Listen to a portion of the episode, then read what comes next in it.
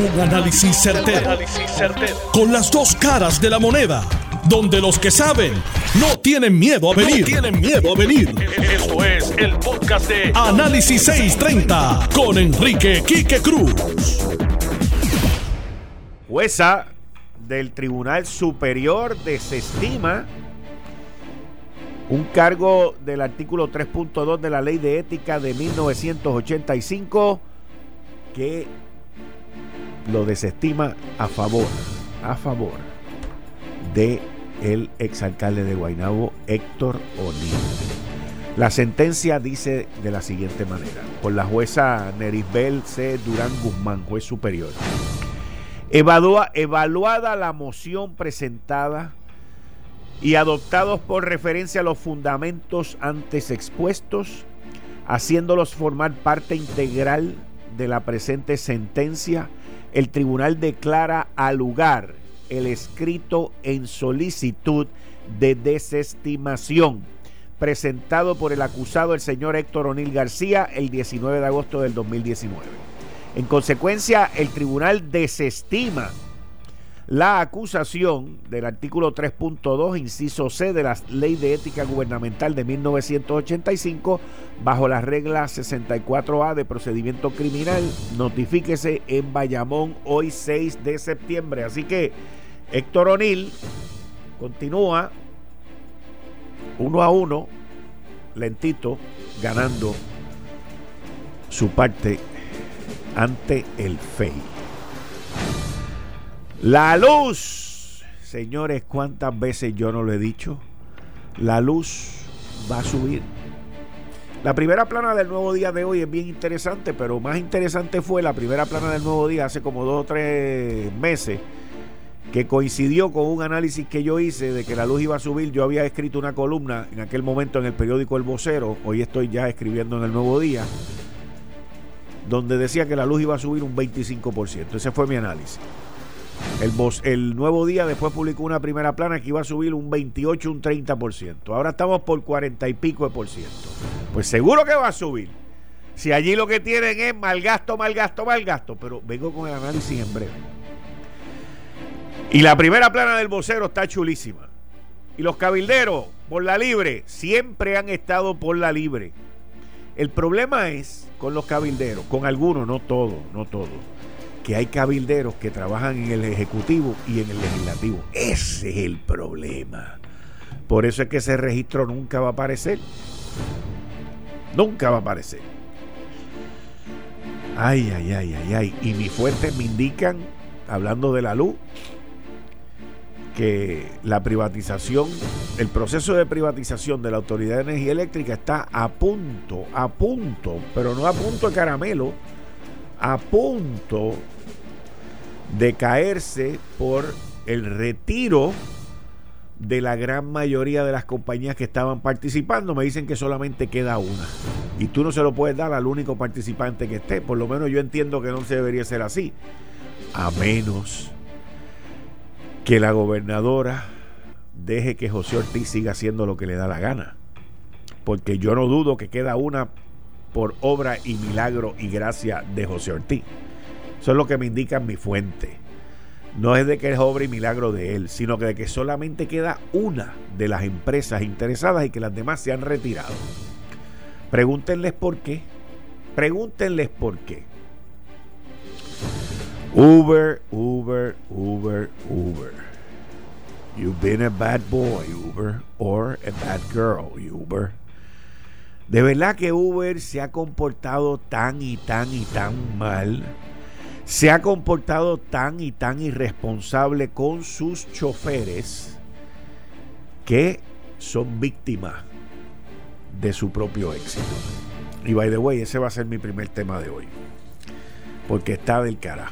Está del cara. Pero, como diría, bueno, yo no lo voy a decir para que lo diga él ahorita. Héctor El Marrón Torres, que está aquí los viernes y los lunes. Pero para que, como es, él tiene una frase sobre los millennials. Pues acuérdense el historial que está dejando los millennials en Puerto Rico. Acuérdense de eso. Solamente acuérdense de eso.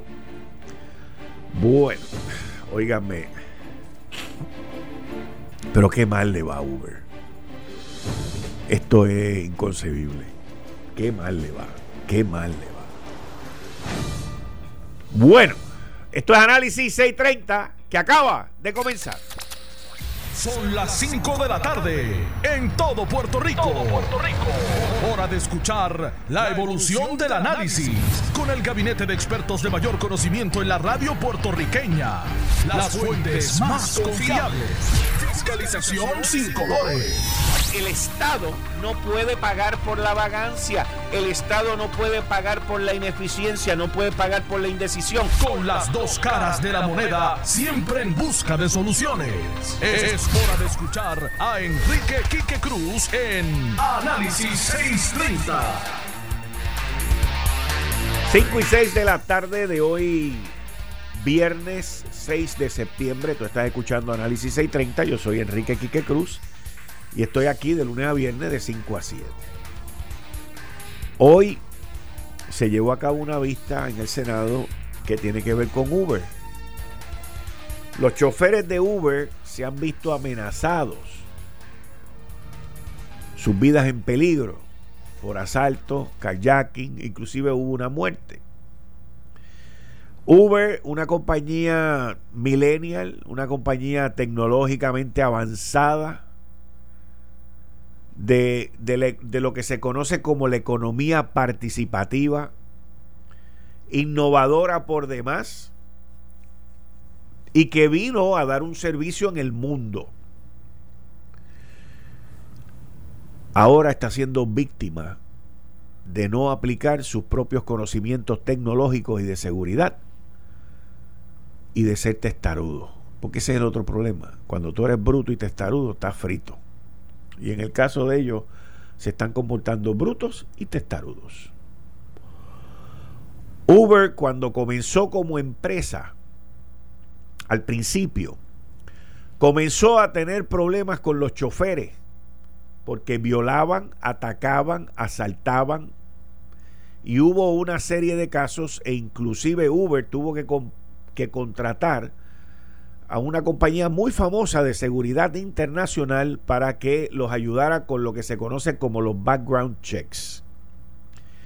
En aquel momento, eso fue una histeria en Uber y Uber puso los recursos, puso el billete para proteger a sus clientes por la responsabilidad que ellos tienen en haber aprobado un chofer o una chofera maleante que se dedicaba a saltar y a cometer actos en contra de los pasajero. Y eso se desapareció y se perdió. Pero entonces llegamos aquí a Puerto Rico. Y Uber metió presión. Y Uber logró lo que quería, entrar a la gran mayoría de los lugares en Puerto Rico. Pero ¿qué pasa? Que entonces entran con la aplicación de que se puede pagar cash. Honestamente, yo cuando viajo, a donde sea que vaya, trato de utilizar Uber porque es más económico, es más práctico. Y no tengo que pagar, no me tengo que meter la mano en el bolsillo y mostrarle a quienes están alrededor cuánto dinero uno va cargando ni nada, sino que eso se paga por ahí ya se acabó. Y yo personalmente hasta esta semana nunca había oído sobre la aplicación esta hora de poder pagar cash. Sí había visto y observado a través de la prensa, de los medios noticiosos, de que los choferes y las choferas de Uber estaban siendo asaltados, vi la muerte de uno y he visto todo esto, pero no entendía por lo que era y no, inclusive no hablé del tema aquí. Hasta ayer, cuando veo lo que está pasando y que todo esto tiene que ver en gran parte por la aplicación del cash. El cash le da la oportunidad al pillo de contratar un servicio sin que Uber o el chofer sepan quiénes son. Ayer uno de los choferes de Uber llamó aquí y dijo que parte del problema era, que es lo mismo que dijeron en la vista del Senado hoy, que cuando ellos llamaban al help desk, al, al sitio donde los ayudan, pues como los tienen como internacional, van a México y México no puede ver la información, un rollo de esto de las compañías que son un desastre. Y todos hemos vivido y trabajamos con compañías que a veces no entienden la idiosincrasia de los mercados individuales. Pero no eso no es sino a través de estos problemas y del análisis y la presión que nosotros podamos ponerle a la compañía para que la compañía haga las cosas que tiene que hacer, no como ellos las quieren hacer, sino como son de beneficio para sus empleados, que son los choferes y las choferas, y para sus clientes, que somos nosotros. Yo he utilizado Uber en Puerto Rico en ocasiones y he tenido muy buenas experiencias, muy buenas experiencias. Pero honestamente les digo, con, las condiciones como está esto y como está comportándose Uber con los choferes y las choferas en Puerto Rico, pues tendré que buscar otra opción. Porque no hay de otra. Uno no puede apoyar a la gente que no quiere entender, a las empresas que no quieren moverse, a las empresas que no quieren hacer lo correcto por sus empleados y lo correcto por sus clientes. Y ese es el problema que Uber está confrontando. Me excusan. Ese es el problema que Uber está confrontando aquí en Puerto Rico. Yo estoy seguro que esto no es un problema nuevo para Uber en el mundo. Una empresa multinacional, una empresa que ya tiene muchos años de experiencia en distintos tipos de problemas, tiene que haber tenido situaciones como esta. Y las tiene que haber resuelto anteriormente. Pero lo que funciona en Brasil no necesariamente es lo que funciona aquí en Puerto Rico. No necesariamente los pillos de Brasil son como los pillos de Puerto Rico. Y eso es lo que la empresa tiene que entender y tiene que absorber e internalizar para resolver las situaciones de sus empleados y de sus clientes aquí en la isla. No es aceptable. Hoy vino uno de los representantes de Uber y habló y trató de defenderse y trató de presentar la opción de la compañía, pero hay mucha molestia. Y nosotros, lo voy a atender ahora, y nosotros que tenemos la oportunidad de hacer a Puerto Rico en ocasiones más seguro y de apoyar a los puertorriqueños que dependen de, de, su vida y de su sustento para su familia, el trabajar con Uber, pues tenemos esa responsabilidad. Es una responsabilidad que la asume aquel que quiere, aquel que entiende y aquel que se debe a su público, como lo soy yo y muchos de nosotros que laboramos aquí. Nosotros tenemos que convertirnos en los portavoces de esos choferes y esas choferas.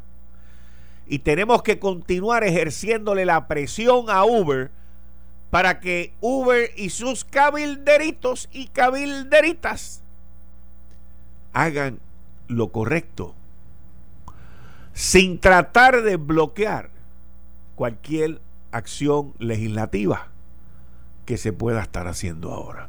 Porque esto tiene que ver mucho con cabilderos. Cuando Uber vino a Puerto Rico, contrató unos cabilderos populares. Yo los conozco. Conozco, conozco a uno de ellos. Y entonces cuando cambió el gobierno, pues ese contrató a uno PNP. Y así es como funciona esto. Yo con eso no tengo problema.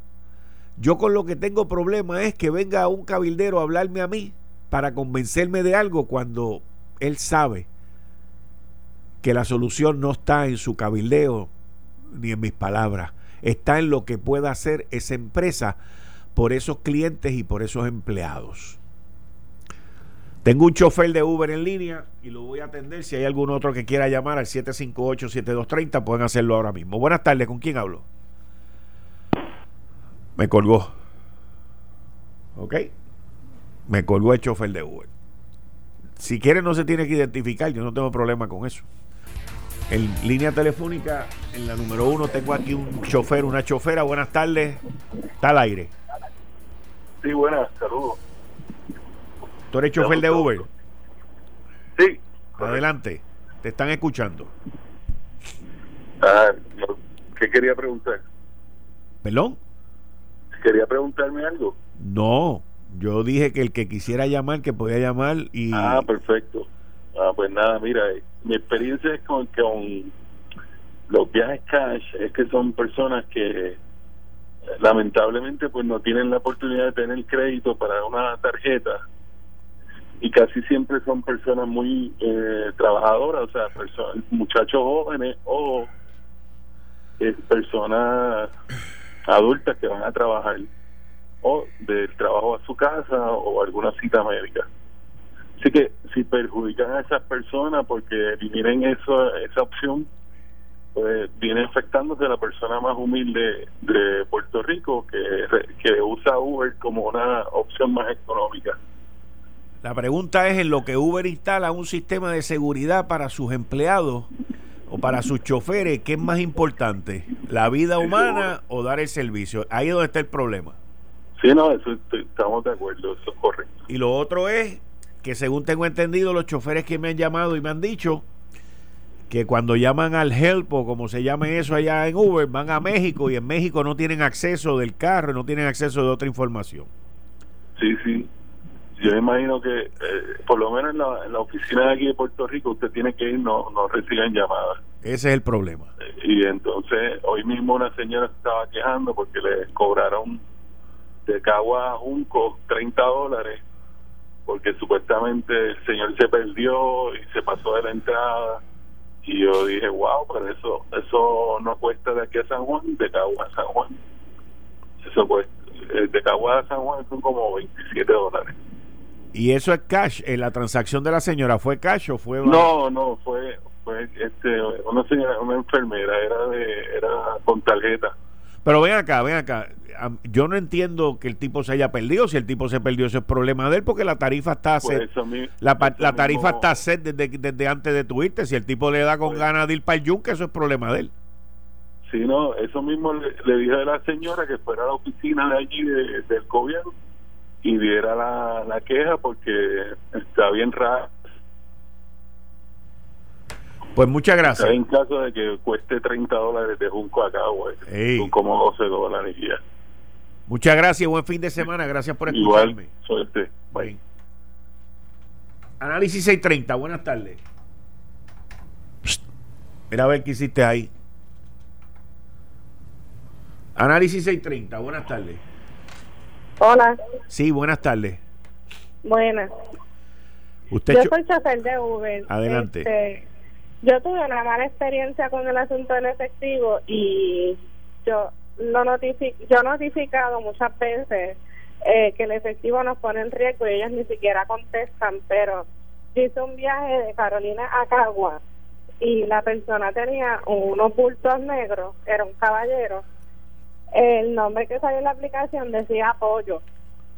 Y entonces, este cuando íbamos a la altura de Montelledra, en la conversación, yo le pregunté así por curiosidad que, que él transportaba y él me dijo que él transportaba armas. Entonces, él me dijo que lo más seguro para ellos es transportar esas cosas en los vehículos de Uber, porque nosotros andamos en vehículos que la policía no va a parar. Tenemos malvete, porque son vehículos nuevos. ¿Cómo yo voy a notificar eso a la policía? ¿Cómo van a encontrar una persona que se llama Apoyo? O sea, que tiene una aplicación que usualmente son de teléfonos como que no están ni siquiera conectados porque ellos se conectan por internet de algunos lugares no hay manera de que los ubiquen y la seguridad de uno está en riesgo. Yo no ni siquiera a mirarlo. Yo llegué al punto de encuentro, unos unos hombres ahí bajaron la, los bultos y yo seguí mi camino. Ay, Dios mío. Pero estuve en riesgo todo ese rato. Yo yo iba súper asustada, claro está. ¿Y cómo le iba a bajar de la guagua si él tenía un montón de armas? ¿Y el, ¿Y el punto de encuentro donde tú fuiste era un sitio solitario o era un sitio poblado? O sea, ¿fue en un shopping center o fue en algún sitio público? Era una urbanización. Yo lo recogí en una urbanización y lo dejé en una urbanización. ¡Qué rayo, Dios mío, sea Dios! Y tú no te vas a pensar que tú recoges una persona en una urbanización y que lo que están montando son armas. ¡Wow! Esos son todos los efectivos más serios de lo que la gente piensa, porque ellos saben este, que no hay manera de monitorearlos y por eso ellos lo usan. Él mismo a mí me lo dijo, que ellos saben que, que nosotros, la policía no nos va a parar y que por eso ellos usan Uber como mecanismo para ellos transportar sus cosas. ¿Y tú le notificaste a Uber esto o, llamaste y nunca te volvieron a llamar? Fui, exacto, yo lo notifiqué por la aplicación, ellos nunca me nunca me contactaron, nunca me escribieron ni nada por el estilo porque la realidad es que a ellos no les importa nuestra seguridad, ya les importa cobrar. Muchas gracias y que todo te siga saliendo bien y mucho cuidado por ahí. Gracias. Gracias a ti por escucharme. Buenas, buenas tardes. Sí, buenas tardes, Quique. Sí, me dicen que tú estás llamando fuera de Puerto Rico, pero que eres Uber driver también. Correcto, Quique, correcto. Yo soy Uber driver por tres años con eh, orgullo, mucho orgullo. Adelante.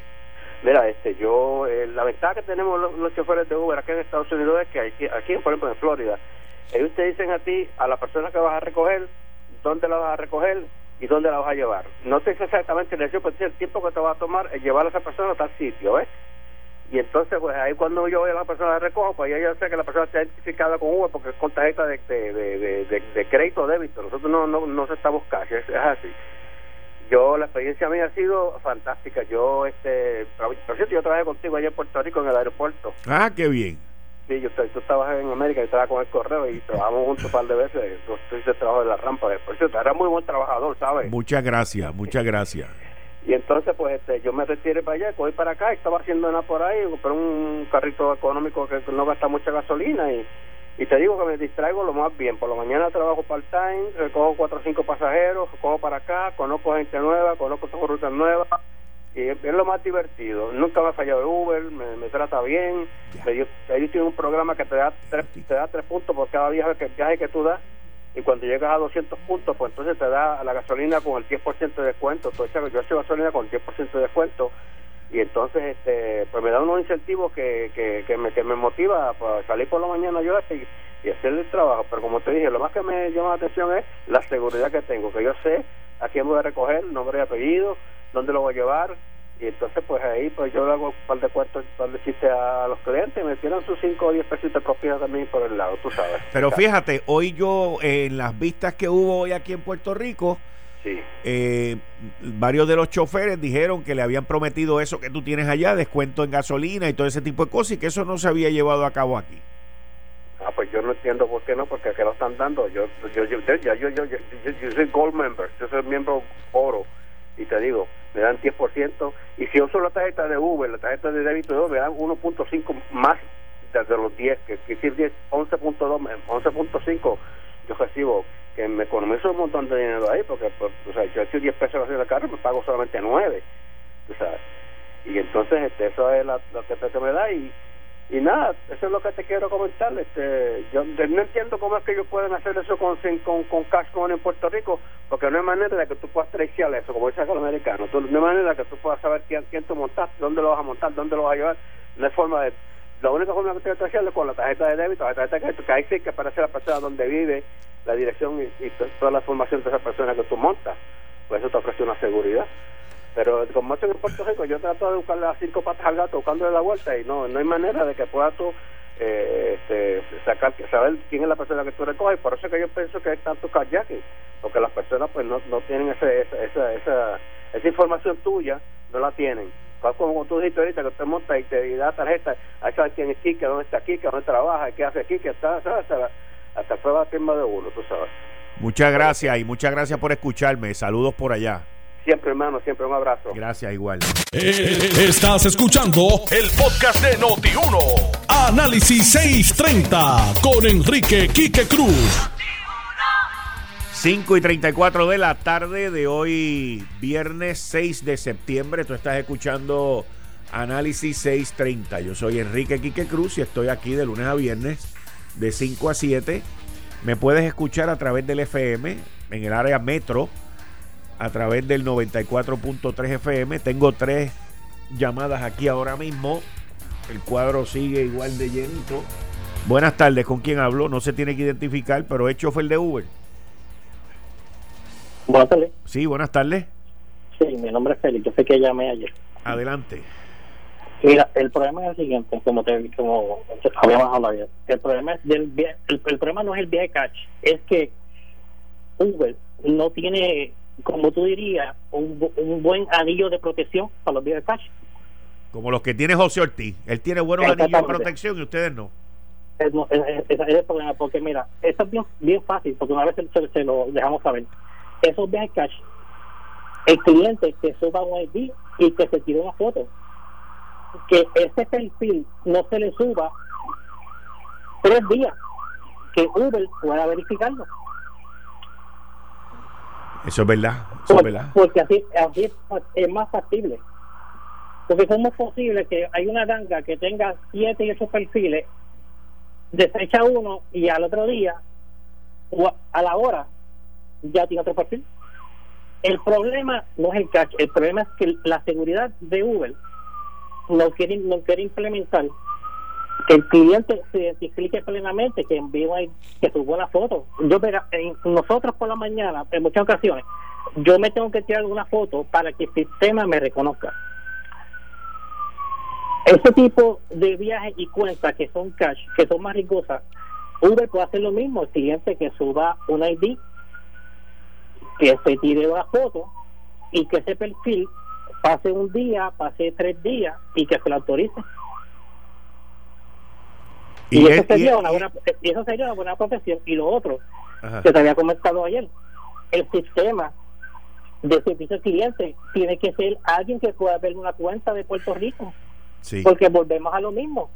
Yo, no, yo no lo quiero, a mí me asaltan, yo puedo entrar con mi teléfono bajo la aplicación y puedo entrar a mi cuenta. El problema es el siguiente, tengo que enviar un email dentro de mi cuenta. ¿Cuánto puede pasar? ¿20 minutos, media hora que alguien lo lea? Si ellos habilitan ese número, que la persona pueda coger mi llamada y yo explicarle la, la situación que me asaltaron, que esa cuenta la cancelen. Es, es, tiempo que, que nos ahorramos, como te dije ayer, yo no lo quiera a mí me pueden asaltar, quitarme mi teléfono. Y ese ese esa persona se puede hacer pasar como, como un chofer. Y ya sabemos lo que pasa últimamente que lo que están violando y manoseando a las mujeres por el camino. Y Uber no sé no no ellos no quieren dar su brazo a torcer. Y no es que quiten el cash es que si no quieren quitar el cash que pongan anillos de protección para protegernos a, nosotros y a sus clientes. Y no lo quieren hacer. Muy bien. Seguimos aquí. Tú me dijiste que no lo dejara ir, así que no lo dejo ir.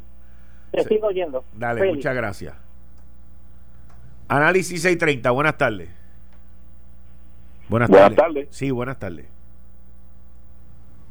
Adelante, está al aire. Ok, buenas tardes. Mira, el nombre mío es el señor Rivera de Bayamón. Adelante. El caso mío es con relación a mi esposa. Somos choferes de Uber. ¿Los dos? Ella ha tenido tres malas experiencias. ¿Qué qué? ¿Tres? Tres malas experiencias. ¿Tú eres chofer también? Correcto. ¿Y cuántas malas experiencias tú has tenido? Hasta ahora ninguna. Pero en el caso de ella, como es dama. Lo sé, por pues eso es que quiero establecer la diferencia. ¿Cuánto tiempo tú llevas y cuánto tiempo lleva ella?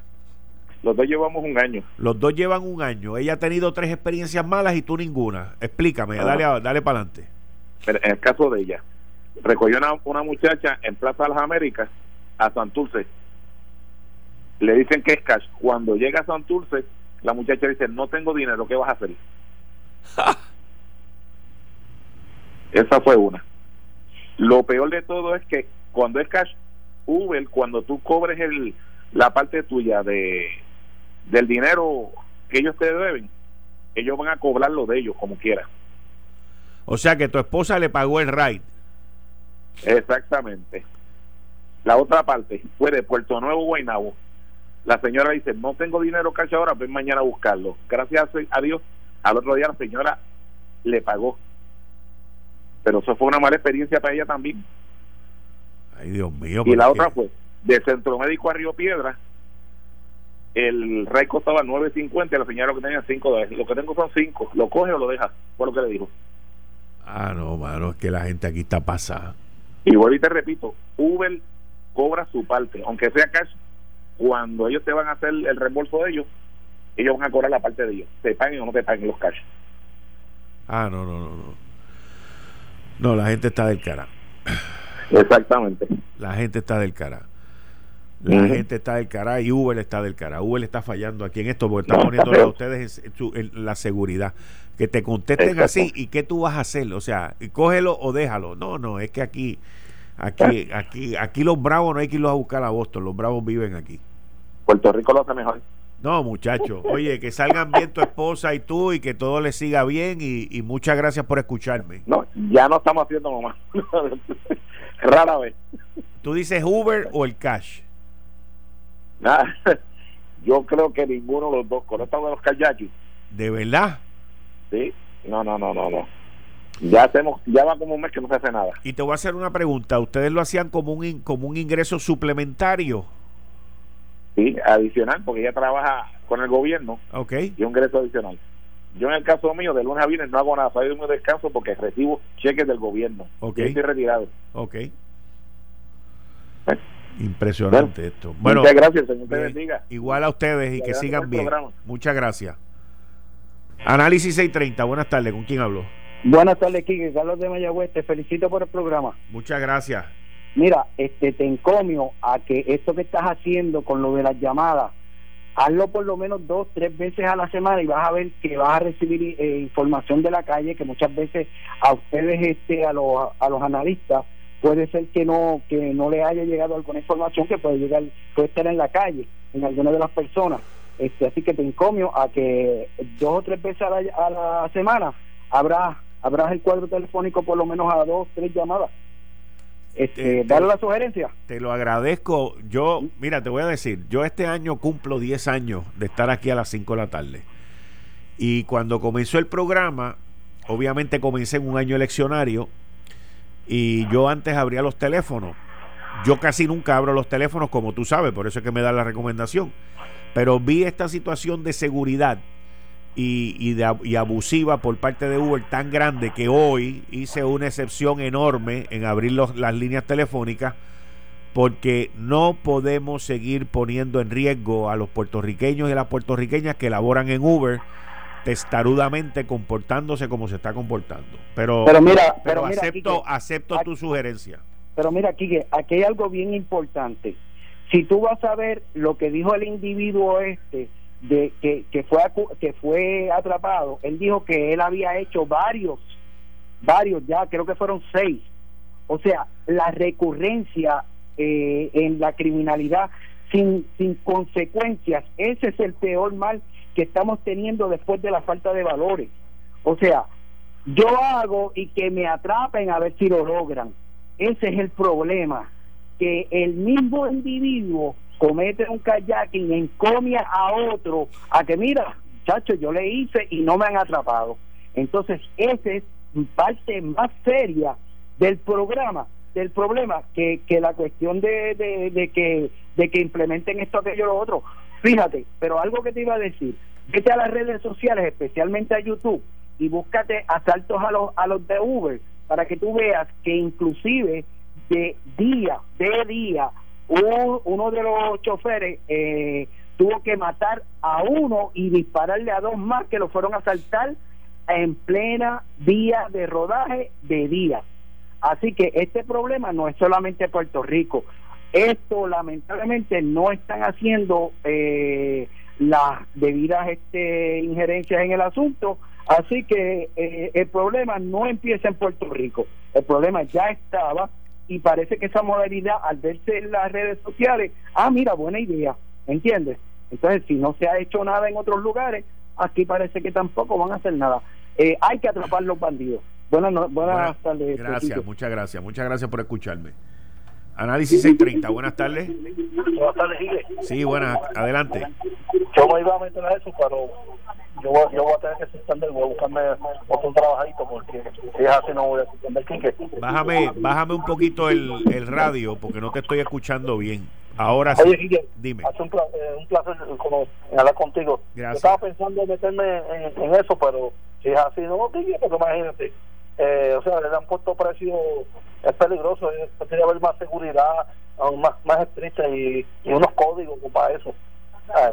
Y lamentablemente el ser humano vale más que nosotros los seres humanos valemos más que no hay chavos, no hay dinero para, para pagar la vida de un ser humano. Así mismo es, así mismo es. No, no sí. Eh, gracias. Este, Dime. A ti. A ti, Muy bien, muchas gracias. Buenas tardes, Análisis 630, adelante. Saludos, Quique. Sí, buenas tardes. Soy chofer de Uber. Mira, yo llevo dos años, tres meses haciendo haciendo Uber y nunca he tenido ninguna situación en 7000 viajes, 7103 viajes que tengo. Wow.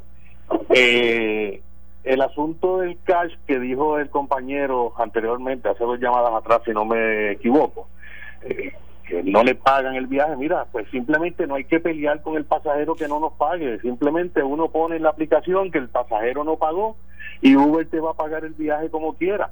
Otro de los problemas que yo veo que tiene o que han, han estado ocurriendo últimamente es que la gente no utiliza su criterio en ir a recoger a una persona en un lugar que uno sienta que no es el, el más el más seguro. Yo he tenido que cancelar el viaje porque siento que donde voy a recoger el pasajero no es un lugar seguro y simplemente cancelo el viaje. Es igual que cuando las personas, las damas, van con un bebé en brazo y tú le dices, mira, ¿y el calcit? No, no tengo calcit. Va, pues simplemente no, pues no te doy el, el, el, el, servicio. Eh, creo que Uber puede tener alguna falla, pero está de nosotros, los que, los que somos conductores para Uber, eh, tomar nuestro, nuestra seguridad, por ejemplo, como te mencioné anteriormente, si usted siente que el lugar donde va a recoger a la persona no es un lugar seguro, no brinda el servicio.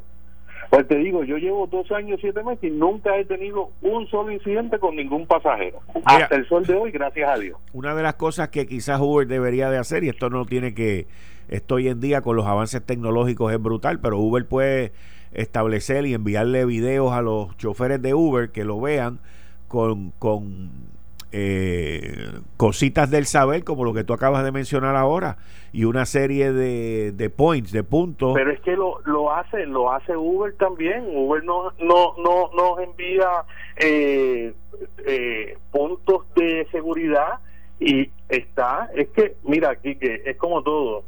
Esto es una buena y excelente plataforma para utilizarla de ingreso. Hay quien lo usa para ingreso a tiempo parcial. Yo dejé mi trabajo y me quedé en Uber. Yo vivo de Uber, pero utilizo 100% mi criterio y mi feeling no me falla. Si siento que la persona que voy a recoger, que lo he tenido de frente, y no es la persona o no me da un buen feeling, simplemente cancelo el viaje y se acabó. Así que mi recomendación a los compañeros que hacen Uber, utilicen su criterio, no hay que ser comelón como decimos en la en la en la en la calle. Simplemente usted se deja llevar por ese esa sensación que tenemos los seres humanos y usted verá que no va a tener ninguna situación. Muchas gracias. gracias, gracias. Bien, y gracias por escucharme. Análisis 630, buenas tardes. Buenas tardes, Quique. Sí, adelante. Me dicen que tú eres fuera de Puerto Rico. Sí, yo trabajo, eh, bueno, eh, mi esposa y yo, yo estoy parado para la competencia. Yo trabajo para Lyft. Okay. mi mujer, mi esposa, trabaja para Uber y para Lyft. Lo que eh, aquí en, los Estados Unidos tiene que ser con tarjeta de crédito, como siempre. O sea, se registra. Pero aquí, con si como mi esposa a veces me llama porque ella trabaja de noche, porque ella trabaja en el área de Disney, si la si la, la persona le envía, ella puede aceptar o puede declinar porque a veces la persona tiene que poner la foto de que de quién es. Si en el área donde ella está y no es segura, ella no lo recoge. Ella llama y le, explica por qué no lo recogió. No sé por qué en Puerto Rico no hacen eso. O sea, están poniendo a todo el mundo a riesgo. Billete, y tú estás poniendo un pedazo de carne entre medio de todos los perros. No, no sé por qué hacen eso. Y otra cosa, ¿por qué entonces eh, ellos no buscan la manera de ponerle a esas personas que vayan a sacar una tarjeta prepagada que se tienen que registrar eh, como las que pagan en Walgreens y así pueden registrarse. No entiendo por qué no hacen eso. Algo está pasando con el sistema aquí y lo tienen que resolver porque la situación no está fácil pero están poniendo realmente están poniendo a las personas en peligro. Ese caballero que él dice, pues mira, que eh, le ha ido bien gracias al Señor. Y, le doy gracias al Señor que está bien, porque no ha tenido la situación, pero puede que le pueda suceder una situación. Y es como el otro caballero dijo, es solamente mayormente a las damas, no a los caballeros. Ese, es el patrón que se está viendo. deberían de hacer algo con Uber definitivamente. Bien, muchas gracias. Deberían de seguir de cambiar las reglas. Muchas gracias y me alegro que todo esté bien por allá, que Dorian no cayó por allá y que ustedes están bien. Sí, gracias, gracias, gracias. Que pase buen día. Gracias igual. Buen fin de semana. Miren, una, una cosa que no podemos deslindar, que no podemos desasociarnos de todo esto, es la situación criminal en Puerto Rico. O sea, Uber en este caso es quien está teniendo estos problemas ¿Te gustó? Ah? ¿Te gustó? ¿Te gustó? ¿Te gustó? Uber está teniendo estos problemas, pero la realidad es que la causa y la raíz común en todo esto es la criminalidad en Puerto Rico. Y es el fallo, voy, voy ya mismo con esa. Y es el fallo que las autoridades estatales y federales han tenido con la cuestión de los kayaking. Es el fallo que han tenido con el trasiego de armas, como mencionó esa chofer ahorita. Es el problema y la, y la ineptitud que tanto las autoridades estatales como federales han tenido en el trasiego de drogas y en la criminalidad. Buenas tardes. Sí, buenas tardes conmigo. Sí, con usted. Sí, buenas tardes. Pues mire, mi esposo es que trabaja en Uber y como dijo el, el, una persona que llamó, no ha tenido ningún problema, también tiene como 12 mil viajes y él usa su criterio porque nosotros conocemos los puntos malos en nuestro país y él tiene el, el, la, eh, puede tomar la decisión de no aceptar esa área. A veces va a un sitio que es una urbanización que nunca ha pasado nada pero ve algo nebuloso como decimos nosotros y él pues lo, eh, lo informa hacia Uber y no tiene ningún problema. Pero hay que usar su criterio como dijo el caballero anteriormente. Buenas tardes. Buenas tardes y muchas gracias por escucharme. Buenas tardes Buenas tardes, Kike. Sí, adelante. ¿De dónde me está llamando? Sí, buenas, buenas tardes, Santiago de acá de Filadelfia. Mira, yo soy también un chofer de Uber y estoy de acuerdo con los, los compañeros que, que, han, que han hablado. De hecho, yo tengo una ah, una situación que me pasó, que yo estaba entregando una comida y cuando fui al apartamento, el apartamento tenía la puerta media cejada y había un pejo ladrando y todo estaba oscuro. ¿Qué hice? Me llevé la comida la cancelé. Yo pierdo el dinero, pero es mi seguridad primero.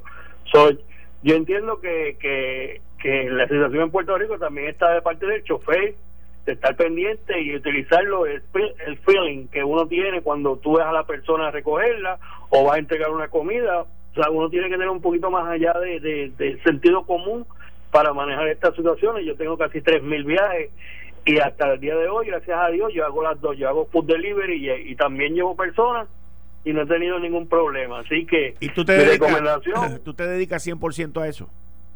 No, este es my sideline. Yo trabajo después de las 5 de la tarde hasta las 11 de la noche, pero trabajo todos los días. ¿Y, ¿Y principalmente estás donde? ¿En la ciudad o fuera de la ciudad? No, yo, yo, eso sí es una, eso es una situación. Yo, yo no voy al centro de Filadelfia, lo que le llaman el North Philly, South Philly, yo no voy para allá. Yo voy más a los suburbios. Okay. ¿Por qué? Por mi seguridad, ¿me entiendes? Y, y cuando son para allá, cuando son para North Philly o South Philly, lo cancelo, porque sé lo que hay allá abajo, ¿me entiendes? Ok. Ok, digo, te, te pregunto porque conozco muy bien la ciudad, la visito. Por eso, yo estoy en la parte de Benzelen, ¿sabes dónde es Benzelen? No. La parte la parte northeast de Filadelfia. Northeast, eso, ok, sí, sí, sí. No, yo, llega, llega, yo, yo, estoy, literalmente estoy a dos minutos de Jersey. Ok, ok. ok. Entonces, esa es la parte que yo trabajo, ¿eh? Pero para allá abajo, cuando me caen allá abajo, porque tú no tienes control, cuando me llegan allá abajo, mira, lo cancelo aunque aunque me pague lo que me pague, 25, 30 dólares, lo que sea, lo cancelo. Porque esa otra, Uber te, da, te dice cuánto te vas a ganar. Exacto. entonces, a mí, para mí la seguridad primero, si voy para allá abajo, no lo cojo. Muchas gracias y gracias por escucharme. Muchas gracias. Seguro que sí. buenas tardes. Buenas tardes. Miren, eh, la situación que estamos hay, hay, hay 20 20 puntos, 20 a favor y 20 en contra. La realidad es que ha comenzado este problema y se ha agudizado con el problema de la criminalidad en Puerto Rico, como estaba diciendo ahorita. Uber tiene que asumir su responsabilidad. Y si la gente en Puerto Rico se está portando mal, pues hay que tomar las medidas. Yo entiendo, entiendo todos los que me han llamado, que me dicen que el feeling, que esto, que lo otro, pero es que uno no puede vivir a base del feeling. Yo soy uno que me encanta vivir con mi feeling, con mi percepción, pero créanme, igual que me encanta, he fallado un montón de veces también con el feeling y con la percepción con la gente. Y nosotros no podemos, no podemos poder eh, tener, eh, poner en riesgo nuestras vidas a base de un feeling. Entiendo lo que me dicen, entiendo como el que me acaba de hablar ahora, de que en unas áreas de Filadelfia él no va a ir, pues sí, igual que aquí, yo tampoco me metería en otras áreas en Puerto Rico. Pero algo está sucediendo además de la criminalidad que siempre ha existido en Puerto Rico. Y Uber tiene que utilizar la misma agresividad que ha utilizado para entrar en los mercados, el mismo revolú, la misma invasión en los medios para resolver esta situación por el bien de todos sus choferes. Porque no hay de otra, no hay de otra. Eh, estás escuchando el podcast de Noti1. Análisis 630 con Enrique Quique Cruz. Se ha, se ha continuado, se ha continuado la indignación y la vergüenza por los gastos que José Ortiz lleva en la Autoridad de Energía Eléctrica. La Autoridad de Energía Eléctrica sacó hoy un comunicado donde dice que la jueza Laura Taylor Swain fue la que ordenó que se le pagaran a los consultores. Acabo de leer el, comunicado más temprano del día de hoy. Y eso es una excusa tan barata y tan estúpida que solo los embusteros en la Autoridad de Energía Eléctrica se la pueden creer. Cuando las empresas caen en, en quiebra, como en este caso está la Autoridad de Energía Eléctrica en título 3, pues sí, se va a la corte y se le presenta a la jueza una serie de servicios que son necesarios y esenciales, como lo es pagarle al que le vende combustible, como lo es pagarle a los empleados, a los sistemas de retiro, al plan médico y a otra serie de servicios que son esenciales para la Autoridad de Energía Eléctrica. Pero lo que no es esencial, que la jueza no ordena a pagar, es quedarse en el Vanderbilt. La jueza no ordena a que José Ortiz se gaste decenas de millones de dólares en consultores. La jueza no ordena a que como una medida de ahorro, la Autoridad de Energía Eléctrica no le pague el sistema de retiro a los empleados. Y ese es el problema que tenemos hoy aquí. La primera plana del periódico El Nuevo Día de hoy presenta un cuadro posiblemente real del aumento de la luz. Un cuadro que yo vengo denunciando aquí y que he sido cuestionado por mi insistencia contra el grupo gerencial que está hoy y la junta de gobierno que está hoy en la Autoridad de Energía Eléctrica. Porque esa gente nos está llevando por el mal camino. Ya estamos en mal camino Ya prácticamente no hay quien nos saque de esto. Y mi insistencia energética o enérgica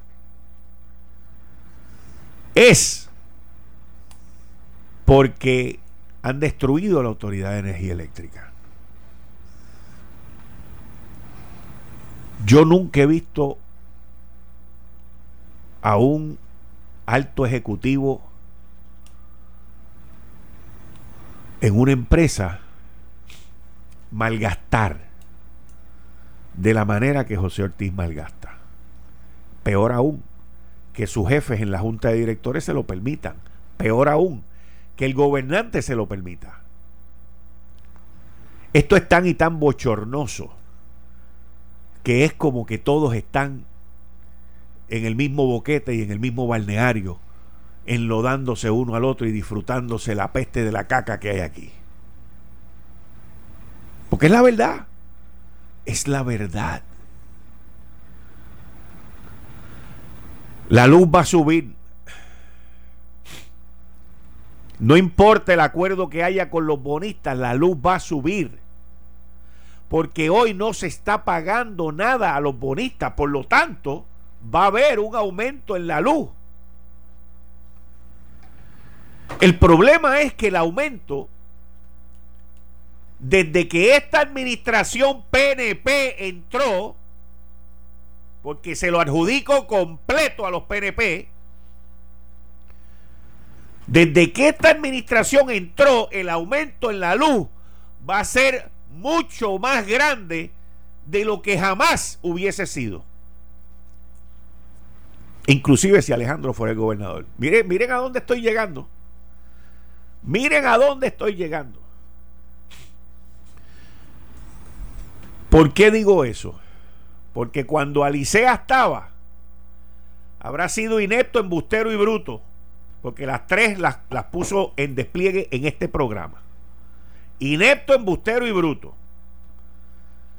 Pero no malgastaba tanto como este individuo no abusaba tanto del título 3 como este individuo, porque estuvo poco tiempo también, sabe Dios, pero por lo menos en el tiempo que estuvo no lo hizo. Y ese es el problema. La autoridad le debe más de 300 millones de pesos al sistema de retiro porque esta administración ha querido no pagarle al sistema de retiro. ¿Quién va a pagar eso? Nosotros. La autoridad gasta dinero en decenas de millones de dólares en consultoría innecesaria. ¿Quién va a pagar eso? Nosotros. Y le voy a explicar ya mismo por qué. La autoridad ha dado contratos. Miren lo último. El contrato este que... Usted sabe lo que es en una compañía, en una corporación pública. Lo peor de esto es que el gobernante lo permita y que la junta de directores lo permitan agarró la nómina, la nómina de su nene, y hay dos o tres damas también en el grupo, de sus protegidos, y le envió a una compañía privada que, by the way, cometió errores en la nómina que emitió hace poco y no tomó y no hizo unos descuentos que tenía que hacer. Eso no lo van a decir. A un costo de 81 mil dólares al año y se lo permite el gobernante y se lo permite la junta de directores. Por lo tanto, yo debo de entender que aquí está todo el mundo metido en este revolú. Y que todo el mundo avala lo que ese señor está haciendo y lo que su equipo gerencial está apoyando. Cuando nos llegue el momento de pagar, lo que está diciendo el nuevo día hoy, ese estudio económico del economista Cao, lo más probable que sea más porque han desvalijado. En vez de tú ser responsable y haber recortado gasto, pero pagar el sistema de retiro, no, esta gente se lo están dejando todo al que venga. Al que venga. Mis fuentes me indicaron hoy que solamente queda una compañía compitiendo. Una compañía compitiendo para la privatización. Las mismas fuentes que me han dicho que ven que esa privatización se va a caer y en adición a eso, yo he denunciado aquí que José Ortiz ha boicoteado ese proceso de privatización porque él mismo ha roto las reglas de la privatización. Y ha dicho públicamente, ah, aquella compañía se fue, ah, aquel está más o menos medio. Mire, ¿dónde se ve eso? Pero se lo permiten aquí. Yo era uno de los que no entendía y decía qué injustos son con José Ortiz cuando él manejó los fondos Jarra y lo acusaban de, de barbaridades. Y yo era uno de los pocos idiotas, estúpidos e ignorantes, yo, yo, que lo defendía, que lo defendía. Y que decía, bendito, el tipo tremendo profesional, esto y lo otro. Según él, yo me volteé. Porque yo estoy a favor de los que quieren poner aquí gasoducto y yo recibo dinero por eso. Solamente un embustero puede decir un embuste como ese. Y después, lamentablemente, me he dado cuenta del error que cometí al defenderlo. Me he dado cuenta de lo inepto que es. Y me he dado cuenta del desbarajuste que ha creado en la Autoridad de Energía Eléctrica. Y como he dicho en este programa anteriormente, Juan Alicea es un nene. Es un nene en términos de ineptitud, embustero y de responsable comparado con José Ortiz. Juan Alicea está reivindicado, a pesar de que es embustero, inepto e incapaz de correr la Autoridad de Energía Eléctrica. Pero este señor nos ha llevado al momento más malo que Puerto Rico va a tener en términos de pagar la luz. Al momento más malo, porque estamos encaminados. Todavía no sabemos cuánto nos va a costar la luz porque el, el, el acuerdo con los bonistas no se ha firmado. Y sea el que sea el que se firme, no importa si es 85 chavo el dólar, si es a 50 chavo el dólar, la luz nos va a masacrar. El costo nos va a masacrar porque él ha desbaratado. Si está en un proceso de quiebra, él la ha requete quebrado con el mal gasto que ha llevado a cabo con los consultores.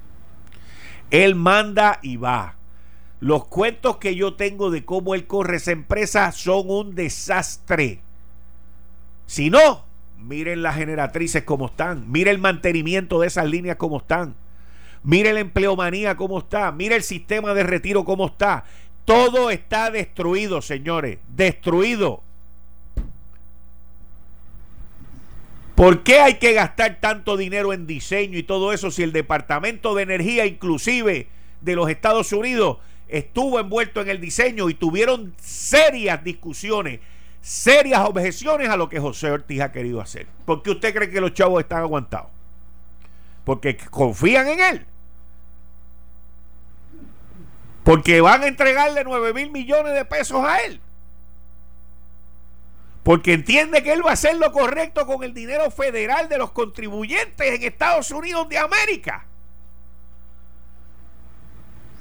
Ah, ellos no son tan inocentes como hemos sido muchos aquí. Ellos no son tan inocentes. Ellos conocen y saben lo que va a pasar. Y ese es el problema. Por eso es que los chavos están aguantados. Y por eso es que les digo hoy, 6 de septiembre, que la privatización está más lejos que nunca. Porque él la ha descarrilado buscando beneficiar a los que él quiere. No es por más nada. No es por más nada.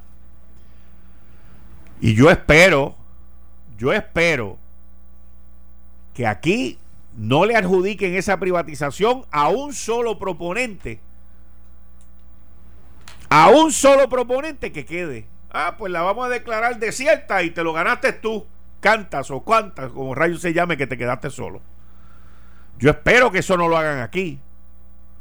Porque él ha hecho lo mismo que hizo con Forman, que no le activó el contrato. Hizo lo mismo que trataron de hacer con la central de Mayagüez que le llevaron un proyecto allá y vino y lo boicoteó y se lo dio al otro. la gente no se da cuenta y se da cuenta. Lo que pasa es que los intereses son tan grandes y tan poderosos que no hacen nada. No hacen nada. De que esto es un bizcocho que se lo están llevando dos o tres completos para ellos a costa del pueblo de Puerto Rico, que es quien va a pagar por esto. Es impresionante. Impresionante lo que este señor está haciendo. Impresionante. Yo tengo toda la prueba, by the way. Y he compartido esa prueba. Y yo espero que en su momento eso tenga su resultado. Su resultado. Porque es descarado lo que han hecho aquí. Y yo sé que yo voy a ver ese día. Y ese día voy a sacar la lista de todos los nombres que lo han apoyado. De todos los nombres que han permitido que él esté ahí. De todos los que lo han apoyado, le han aprobado y lo han dejado. De todos los gobernantes. Porque ya van tres que lo han dejado ahí. Sin contar los anteriores que también lo dejaron ahí. Así que esto apenas comienza. Y como dice Luis Fonsi antes de dar el hit de despacito, yo no me doy por vencido. Esa llamada que está ahí en lista de espera, ¿de qué? Vamos a ver, porque es persistente. Buenas tardes, ¿con quién hablo? Eh, ah, Quique, habla, hablas con un oficial de la policía. Ok. Este, adelante. este, perdóname, iba a opinar ahorita con relación a lo de Uber. No, pero, qué bueno, dale para adelante. Antes que nada, este quiero decirte que, ¿verdad? Yo sé que el tema de retiro de la policía no sé, como que últimamente no se ha escuchado mucho, pero tengo que decirte que te agradezco tu interés y tu ayuda para con nosotros y la situación que ha ocurrido, ¿verdad? Con el retiro de la policía y, y no te lo pude decir personalmente porque realmente no sé, ¿verdad? Este, de la manera en que pueda llegar allá y verte.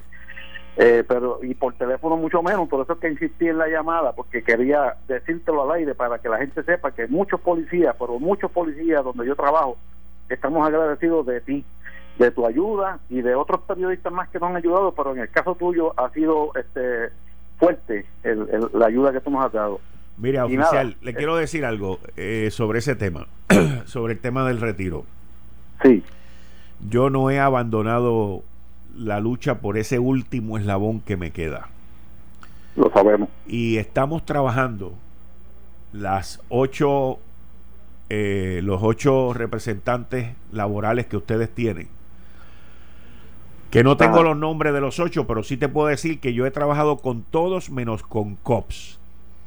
Sí, lo sabemos. ¿Ok? sabemos. Y, y nunca me sentaré en la misma mesa con nadie de COPS. Porque no confío, porque no confío en ellos, no confiaré nunca en ellos y no representan el grupo con quien yo estoy. Yo estoy con todos los demás grupos que los representan ustedes menos con COPS. Estamos, estamos en esa aquí, que con eso también. Estoy habiendo, habiendo dicho eso, estamos ahora trabajando algo que podría subsanar podría subsanar el impacto de la injusticia que cometió la administración de los populares del cuatrienio pasado con la policía de Puerto Rico. Eso es así, con la ley 3. con la ley 3. Así que nosotros tuvimos una reunión hace una semana atrás y anterior a eso habíamos tenido una reunión hace un mes atrás y hemos ido ganando terreno. Por otro lado, yo le pido a ustedes, ahora sí, que yo le yo nunca le he pedido nada a la policía ni a los familiares de la policía de Puerto Rico y todo el labor, toda la labor que yo hice, todo el trabajo que yo hice, todo el tiempo que le dediqué, lo dije desde el primer día. No quiero ni un centavo, porque es que yo creo en esto. Yo creo en lo que yo estaba haciendo. Y quizás, y quizás por eso fue que triunfamos de la manera tan brutal como triunfamos. Pero yo le voy a hacer un llamado a toda la policía de Puerto Rico, a corrección, que también los apoyo en todo, a todos los servidores públicos le voy a hacer un solo llamado y esto es la única vez que lo voy a hacer y usted riegue la voz. Apoyen al sargento Matías. Eso así, estamos en esa. Estamos en esa. pero ah, no es de boca, hay que salir a votar. Eso es así, eso es así. Hay Por lo menos sus familiares, sus familiares. Sí, de mi parte, mis hermanos, mi mamá, este, mi familia, mi esposa, mi hija, este, todos vamos a ir a, en el momento que se dé la votación, este, esa campaña la tengo yo este, férrea en la familia ya. Hay que salir a votar, hay que salir a votar y hay que apoyarlo. Eso es así, eso es así. Mira, aquí que, pues nada, este, dicho lo que lo que te dije, ¿verdad? Y, el agradecimiento que tengo hacia ti, este, quería decirte que, pues, que lo de Uber, la situación que había ocurrido con Uber, es muy triste. Este, yo sé tu posición, este, y, y, ¿verdad? Y, y, te entiendo perfectamente. La situación en el país hay que resolverla en cuanto a la seguridad. Hasta que eso no se resuelva, pues ya tú sabes que la situación con Uber va a continuar. Nada, quería quería opinarte de eso y, agradecerte una vez más. Dios te cuide mucho, Dios te bendiga, Dios te cuide a tu familia, ¿verdad? Y a todos aquellos que nos han dado la mano, Dios me los cuide y me los bendiga y a pueblo de Puerto Rico también. Te lo agradezco mucho, Quique. Muchas gracias, muchas, muchas gracias y muchas gracias por la confianza puesta en mí. Seguro, pues Dios te bendiga. Entiendo que, el, que, lo que esperé eh, fue, fue muy bueno. Yo, tú no tienes idea de lo agradecido. Yo estoy más agradecido que tú. Porque yo miraba esa bombilla ahí, yo miraba esa bombilla ahí y yo decía, bueno, pero esta persona está esperando ahí, ya como más de 20 minutos, pero no sabes lo, lo contento que estoy que esperaste. Sí, pues mira, este, tienes mi número si no se graba o si lo tienes, como sea. Si no, yo tengo muy buena comunicación con Matías. Yo voy a hablar con Matías para que él sepa y cualquier cosita. También estamos a, tus órdenes eh, para ayudar en todo lo que sea. Mira, yo te voy a poner en hold para que me dejes tu nombre y tu número de celular y yo te llamo más tarde y te texteo. Pues seguro, seguro, cómo no, seguro. Muchas gracias. Bueno, Luis, cuéntame. Dale, arranca tú, dale, habla tú de lo que tú quieras. De los distintos temas. De lo que tú quieras. De lo que tú quieras. Si quieres hablar de Trump, habla de Trump. Uno de los temas de la semana con respecto a Trump, que, que no dejan de atacarle en los medios en Puerto Rico. ¿Viste mis columnas? La última no. ¿La última no? No. Ok. Yo estoy escribiendo ahora en el Nuevo Día. Ah, qué bien. Sí, pues estás escribiendo. Sí, sí. Y tú también. Así que yo estoy en la blogueando en la sesión de opinión del nuevo día. Exacto, pues tengo dos columnas. Eh, una se llama La culpa es de Trump. Así que este esa chequeala porque esa salió ayer. Yo te la envío ahorita, pero mírala porque aquí se le echa la culpa mucho a Trump, pero la gente no quiere entender que la culpa quienes la tenemos somos nosotros. Pues le lo están bombardeando y estoy viendo que él es aprovechando que hay elecciones en Estados Unidos, están cogiendo PON, y prácticamente lo culpan de todo. El, ahora salió también cuando pasó el huracán Dorian como tormenta tropical. Eh, sacaron una noticia falsa acusándolo de que iba a lanzar bombas nucleares a los huracanes y, no había ninguna evidencia de que él haya dicho eso. Eso salió en la revista o medio digital Azios, A-Z-I-O-S, y resultó ser falso. Eh, también dijeron que no quería ayudar a Puerto Rico, pero no, lo que no comunicaron es que él sí había firmado la declaración de emergencia. Eh, después sacaron primeras planas y, lo bombardearon en distintos medios eh, diciendo que lo de los 92 mil millones era falso. Eso lo discutimos en el programa ante, anterior, el viernes pasado. Yo escribí un, un artículo de opinión en el blog Storming que publicó en el Nuevo Día en donde aclaro que los 92 mil millones, y esto aparece en páginas de la Casa Blanca y lo pueden buscar en otros foros también. El, hay artículo de Washington Post, eh, del, del Wall Street Journal también que lo aclara, en el que se indica que es el tope asignado para atender la crisis post María y por Irma. Es decir, que en un periodo de 10 años, 15 años, podría llegar a 92 mil millones de dólares los gastos, los fondos designados y desembolsados para atender eh, la recuperación y reconstrucción. Pero podría ser menos, no tienen que ser 92 mil millones. Pero hay quienes han dado a entender que tienen que gastarse los 92 mil millones. Y en Puerto Rico yo veo eso en el gobierno. Ellos entienden que el gobierno federal es la gallina de los huevos de oro, que nos tiene que rescatar y que uno acude al gobierno federal incluso cuando no lo necesita o le piden exceso y que si a ti te asignan una cantidad de fondos y tú no los necesitas o hay un sobrante, hay que gastarlo. Si sobraron X cantidad de dinero, no, tenemos que gastarlo antes que cierre el año fiscal. Esa es la mentalidad en Puerto Rico.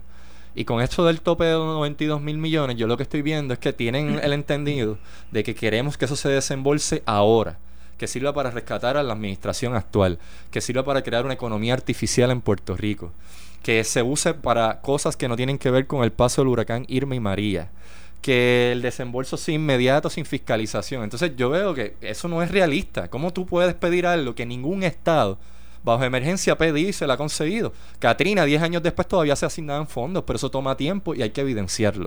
Eh, estás escuchando el podcast de Noti1.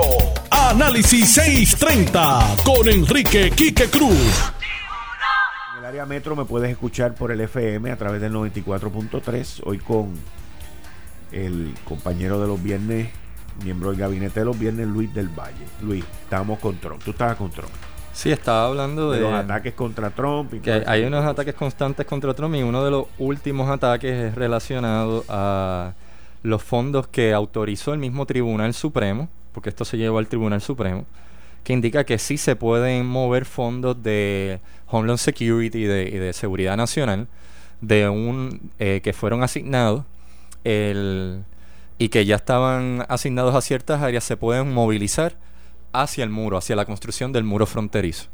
Y lo que hizo fue que identificó obras de construcción que no han comenzado. Entre ellas, Puerto Rico tiene obras que están en etapa de diseño. Hay 10. Están en etapa de diseño y así lo indica el general José Reyes, ayudante general de la Guardia Nacional, quien indica en una conferencia de prensa en la Fortaleza que esos 10 proyectos no se van a ver afectados porque la fase de diseño toma varios meses y estos comenzarían para el 2020 Así que la movilización de fondos de la Guardia Nacional hacia el muro eh, no van a afectar a Puerto Rico y, en este caso tampoco son fondos del gobierno de Puerto Rico, que la prensa en los titulares dio a entender, y se sabe que a través de los titulares se comunican muchas cosas, que eran fondos del gobierno de Puerto Rico, fondos federales asignados al gobierno de Puerto Rico. Eso no es cierto. Lo otro que daban a entender es que se estaba atrasando estas obras de construcción de la Guardia Nacional y no, no se estaban atrasando, están en la etapa de diseño. Y asimismo lo dijo el ayudante general. Y el, presidente identificó estos fondos para comenzar, eh, continuar con otras etapas de la construcción del muro fronterizo que atiende un problema de seguridad nacional que tiene prioridad, que es agenda de su campaña y que en las encuestas, tanto internas como a nivel nacional, es, un tema prioritario. la Guardia Nacional tiene una función de seguridad y de hecho es movilizado en las fronteras en distintos estados, entre ellos Arizona, Texas, los, estados fronterizos. Así que sí es un asunto de seguridad nacional darle prioridad a la construcción del muro. El, el muro ayuda asiste en el proceso de disuasión o para dificultarle a los coyotes el tráfico de armas, de drogas o tráfico humano. Tráfico humano incluye desde niños, mujeres, prostitución, mulas que usan mujeres para transportar drogas dentro del cuerpo, o incluso eh, eh, tráfico de humano también de personas que están inmigrando o que son refugiados. ¿Qué pasa es que en los medios, con este odio anti-Trump, no quieren aclarar y entonces lo que hacen es sugerir y dejan, omiten mucha información. Entonces el, el lector, el oyente, el radio oyente, el televidente, pues lo que hace es rellenar esos vacíos de informativos con prejuicios o, con el bombardeo mediático, lo que se repite más. Si dicen que Trump es racista, pues ellos repiten, ah, pues Trump es racista. Si dicen que Trump no quiere a Puerto Rico, pues dicen Trump no quiere a Puerto Rico. Pero no le dan los detalles. Hay mucha omisión en los medios. Por ejemplo, ¿cómo no vas a aclarar que no es cierto que se le quitaron fondos a Puerto Rico y que se le quitaron fondos a la Guardia Nacional? Eso es algo que tú tienes que aclarar. No puedes ser tan mezquino. Y aún después de la conferencia de prensa con José Reyes, el general José Reyes, aún así siguieron repitiendo la mentira y siguieron omitiendo información deliberadamente. Y por más que tú seas demócrata o que seas un periódico vinculado al Partido Demócrata o que tengas alguna afinidad con los progresistas en Estados Unidos o no te simpatice Trump, la prioridad como medio, como periodista, eh, como editor, es un compromiso ético con la información y con la gente. O sea, no, no podemos sacrificar la verdad y los hechos porque le tienen odio a Trump, porque quieren que Trump pierda las elecciones. Porque esa agenda anti-Trump ha llegado al absurdo ya. O sea, llegar al punto de decir que dijo que iba a lanzarle bombas nucleares a los huracanes, todo para ridiculizarlo. Sacaron un fake news diciendo que él mintió al mostrar un mapa de que el huracán podía dirigirse a Alabama entre una de las proyecciones iniciales, Alabama era uno de los estados que se iba a ver afectado. Él declaró, él firmó la declaración de emergencia porque eso se hace preventivamente y lo criticaron. Si él no firmaba la declaración de emergencia, iban a decir que era racista, que estaba discriminando con el estado del sur. Si la firma, entonces se burlan de él diciendo que Alabama no estaba en las proyecciones del centro de huracanes. O sea, es llevar la contraria por llevar la contraria, atacar por atacar, omitir información por omitirla, demonizar por demonizar. Y ya se ha vuelto una obsesión. Pero en el caso de Puerto Rico nos afecta porque a Wanda Vázquez la están presionando para que ataque a Trump, como lo hicieron a Ricky. Y Ricky terminó haciéndolo. En un momento se reunía con Trump y después terminó atacándolo. Y a Jennifer González la están presionando también y ha caído en el juego. Chad ha tenido cuidado de que dice el problema no es Trump, enfoquémonos en o en el de estatus, enfocándonos en lo de la recuperación post-María. Ha tratado de ser cuidadoso, pero a Diego la han presionado porque quieren que el discurso de los republicanos en Puerto Rico y de los PNP republicanos sea odiamos a Trump, odiamos a Trump, Trump es malo, Trump es malo. Entonces no permiten que ningún republicano pueda expresarse aclarando la información falsa. Porque rápido bombardean y dicen Jennifer González defiende a Trump. Jennifer González no tiene dignidad. Jennifer González se humilla ante Trump. Ese es el discurso que están presentando en los medios. Entonces la están presionando con demagogia en periodo electoral, tanto en Puerto Rico como en Estados Unidos, para que ella ataque a Trump, que es lo que le hicieron a Ricky. Entonces hay un monopolio mediático, una línea editorial que dice todo el mundo tiene que atacar a Trump. Ninguna persona puede ser republicana en Puerto Rico. Los PNP no pueden adelantar ideas conservadoras fiscales. Pues entonces, ¿qué es lo que estamos defendiendo? El status quo que el status quo no es solo el Estado libre asociado, el estatus actual, es también la cleptocracia, la irresponsabilidad fiscal, el hecho de que no pueden llegar ideas conservadoras a Puerto Rico, el que los republicanos no se pueden establecer aquí, que el Partido Republicano está callado, que tú no escuchas a Zoraida Fonalleda, que Jennifer González como presidenta del Partido Republicano no habla, que entonces los tienen silenciados y avergonzados, y los republicanos se dejan avergonzar. Pues se supone que tú te defiendas. Tú tienes que salir. Lo más cercano que yo he visto a alguien que se atreve a enfrentar la prensa es Chats. Pero Chat tiene el problema de que dentro del Partido No Progresista se contradicen. Porque por un lado, él defiende unas cosas, pero por otro lado, es uno de los derrochadores. Es un derrochador. Creó el Office Chats. Chat es uno de los que defiende las vacas sagradas del gobierno. Es uno de los que trata de mantener el status quo. Es uno de los que se opone a una serie de reformas que se propusieron con la Junta, es uno de los que creó la oficina en Washington innecesariamente. Pero yo, yo fíjate. O sea, le tengo que hacer la crítica de que él, él no es el portavoz de los conservadores fiscales en Puerto Rico. Yo no puedo decir que Chad, él ha sido presidente del Senado dos veces. De hecho, yo creo que en Puerto Rico no hay nadie que sea el portavoz de esa línea. No hay nadie. Porque aquí lo que domina es derrochar.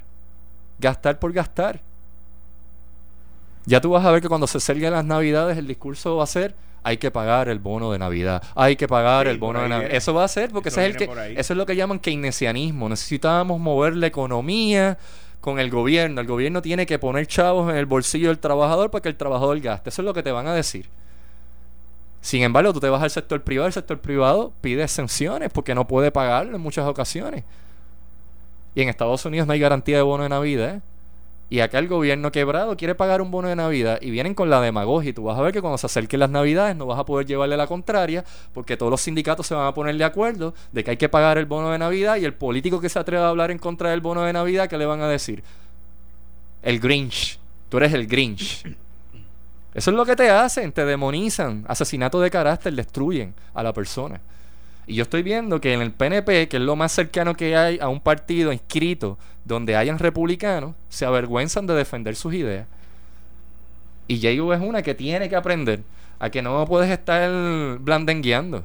Cuando vayan por encima de ti y te digan, tú estás en la campaña de Trump o tú estás defendiendo al presidente, pues que lo aclare que diga, sí, mira, lo estoy defendiendo. No es cierto que le quitaron fondos a, la, a 10 proyectos de la Guardia Nacional. Esos proyectos comienzan el año que viene y el muro fronterizo es, un, es parte del, del programa de gobierno del presidente. Que lo defienda. Pero entonces también hay una línea de que el PNP también tiene que alinearse con los populares y tiene que alinearse con los pipiolos y todos como con los demócratas en el discurso antimuro fronterizo. Nadie puede defender el muro fronterizo porque que lo defienda le dicen racista. Y entonces mienten en los medios, omiten porque no quieren aclarar que una cosa es la inmigración ilegal y otra cosa es la inmigración legal. La oposición es la, a la inmigración ilegal. Lo que se quiere regular es la inmigración ilegal. Hay un millón de personas que entran legalmente a Estados Unidos, hay lotería, hay visas, hay gente que está esperando para entrar y trabajar en Estados Unidos. Y otra gente está entrando ilícitamente. Y eso afecta la distribución de personas que se aceptan anualmente.